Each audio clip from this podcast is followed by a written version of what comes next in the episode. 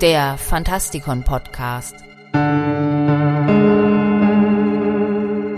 Fantastisch, schauerlich, kriminell.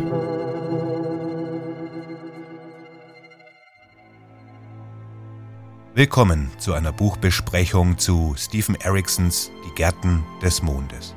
Das erste Buch einer Serie, die man lieben oder hassen wird, oder vielleicht aufgeben, bevor man das Ende des Buches erreicht hat, ist nun also der Auftakt zum heiligen Gral des Fantasy-Genres. Die Serie besteht im Original aus zehn Büchern, aber die Gärten des Mondes bereiten vermutlich am meisten Schwierigkeiten. Zwar ist es auch oft woanders so, dass man etwas Zeit benötigt, sich in Stil und Weltenbau zurechtzufinden, hier aber ist die sehr vielfältige und scheinbar endlose Besetzung von Charakteren für viele Leser bereits ein Grund, das Buch beiseite zu legen und die Serie nicht weiter zu verfolgen. Wir begegnen Magiern und Soldaten, Menschen und Nichtmenschen, Dämonenherren und sprechenden Raben, Göttern und Niemanden, Helden und Schurken und all dem, was sich im grauen Raum dazwischen aufhält. Es gibt sehr viele sich überschneidende Handlungsstränge, riesige Kampagnen, Assassinenkriege, magische Schlachten, politische Manöver, verdeckte Missionen und all das scheint anfänglich nicht sehr gut zusammenzupassen. Der Punkt jedoch ist, dass der Roman wie eine Kurzgeschichte angelegt ist, was den dichten und gedrängten Erzählstil betrifft. Nun mögen viele Fantasy-Leser nicht unbedingt mit der Dekonstruktion eines Textes vertraut sein oder sich gar nicht damit beschäftigen wollen, es hilft aber, wenn man weiß, dass Erickson jeden Point of View sehr subtil einsetzt. Dieses subtile Vorgehen vervielfältigt den Informationsgehalt natürlich erheblich, auch wenn er von einem Erstleser gar nicht wahrgenommen werden kann. In Die Gärten des Mondes gibt es unfassbar viel zu entdecken. Und die ersten 300 Seiten reichen aus, um zu demonstrieren, dass es hier nicht um eine Feierabendlektüre geht oder um seichtes Geplänkel, um sich damit die Zeit zu vertreiben. In den neueren Ausgaben des Originals erklärt Erickson, dass er sich weigert, seine Leser wie Kleinkinder an die Hand zu nehmen und dass er es beleidigend und herablassend findet, wenn andere Autoren das tun. Seine Entscheidung, wichtige Hintergrundinformationen zurückzuhalten und triste Erklärungen auszulassen, ist eine bewusste und taktische Entscheidung und er ist sich voll und ganz bewusst, dass die Gärten des Mondes viele Leser wahrscheinlich ins Wanken bringen werden. Erickson geht jedoch davon aus, dass es denen von uns, die sich dafür entscheiden, sein Werk zu lesen, nichts ausmacht, ein wenig zu schwimmen. Es macht ihnen nichts aus, ein wenig zu denken und die Dinge für sich selbst herauszufinden. Und es macht ihnen nichts aus, viele Stunden und Tausende von Seiten zu warten, bevor die Teile endlich zusammenpassen. Es gibt in der ganzen Serie eine ganze Menge erstaunlicher Momente, Augenblicke, in denen die Belohnung des Lesens die Herausforderungen weit überwiegt. Allerdings beginnt man erst nach dem erneuten Lesen die unfassbare Planung und die Fülle an Details zu schätzen, die Erickson in diese Bücher eingebracht hat. Es gibt so viele kleine Nuancen, die eine doppelte Bedeutung haben, so viele Dialoge, die sich als vielschichtig erweisen und so viele kleine Dinge, die man beim ersten Mal nicht bemerkt hat, die aber jetzt, da man sich der folgenden Ereignisse bewusst ist, von einem ganz speziellen Pathos durchdrungen sind. Für den Debütroman einer Serie ist das Spiel der Götter wahnsinnig dicht und ehrgeizig, unglaublich clever und gut ausgeführt. Und obwohl es so spektakulär ist, ist es nicht das beste Buch der Serie, aber es ist eines der besten ersten Bücher einer Serie. Der Kern ist folgender. Das Malazanische Reich unter der Imperatrix Lasen führt seit zwölf Jahren Kriege auf dem benachbarten Kontinent Genabakis. Es läuft schlecht, denn Genabakis hat die Hilfe einer älteren Rasse namens Tiste Andi in Anspruch genommen, die eine schwebende Basaltfestung namens Mondbrut bewohnt, die von einem Magier von außergewöhnlicher Macht namens Anomandarake regiert wird. Darüber hinaus ist die paranoide Lasen damit beschäftigt, ihre eigenen Reihen von jedem zu säubern, der ihrer Meinung nach noch loyal zum verstorbenen Imperator steht. Insbesondere betrifft das seinen Kader an Elitekämpfern, die Brückenverbrenner. Während der Kampf um die Stadt Pale in vollem Gange ist, versuchen die Brückenverbrenner, die Stadtmauern zu untergraben. Die Kadermagier indessen legen sich direkt mit dem schwebenden Mond und Anumandarake an. Nur die Magierin Flickenseel überlebt. Die Brückenverbrenner werden verschüttet und zahlen einen gewaltigen Preis. Bald dämmert es den Überlebenden, wurden sie alle verraten? Man könnte jetzt leicht sagen, das sei in etwa die übergeordnete Handlung und hätte so gut wie nichts über dieses Buch gesagt. Aber halten wir das einmal fest. Bald konzentriert sich die Handlung auf die letzten der freien Städte, Daruihistan.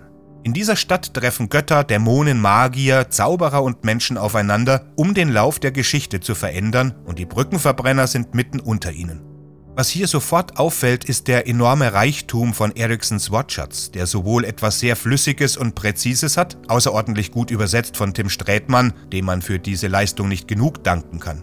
Die Beschreibungen gehen nicht über das ihnen angedachte Maß hinaus und der Autor weiß sehr gut, wie man Aktion und Dialog und Hintergrund in Einklang bringt.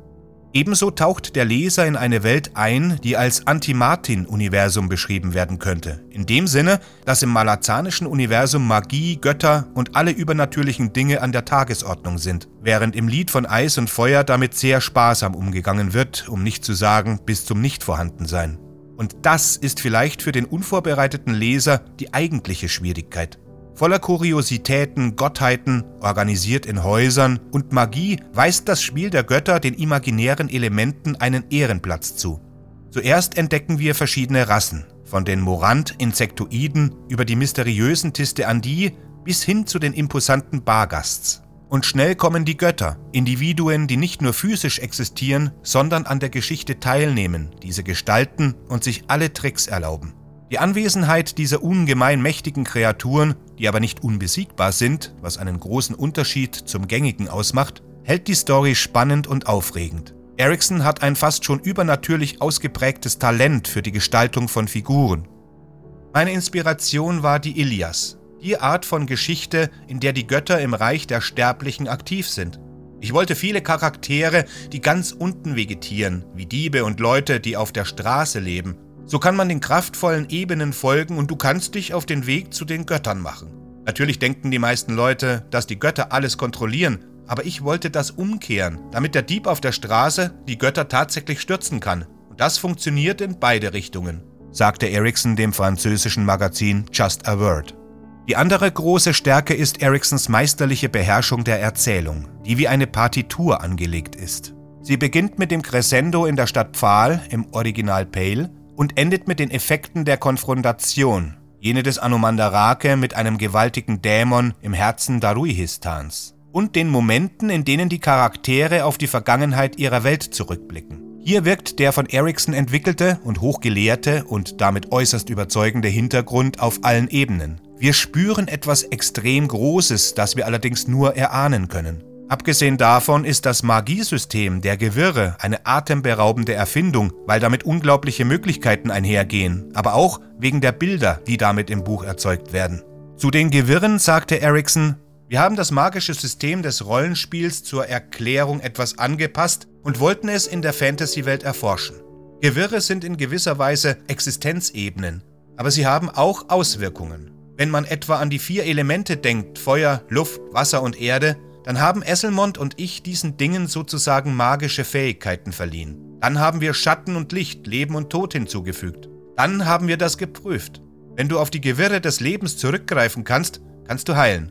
Wir wollten aber auch, dass das magische System gleichberechtigt ist, also basiert es auf Disziplin, Forschung und Entschlossenheit. Magie ist da, um für jeden zugänglich zu sein.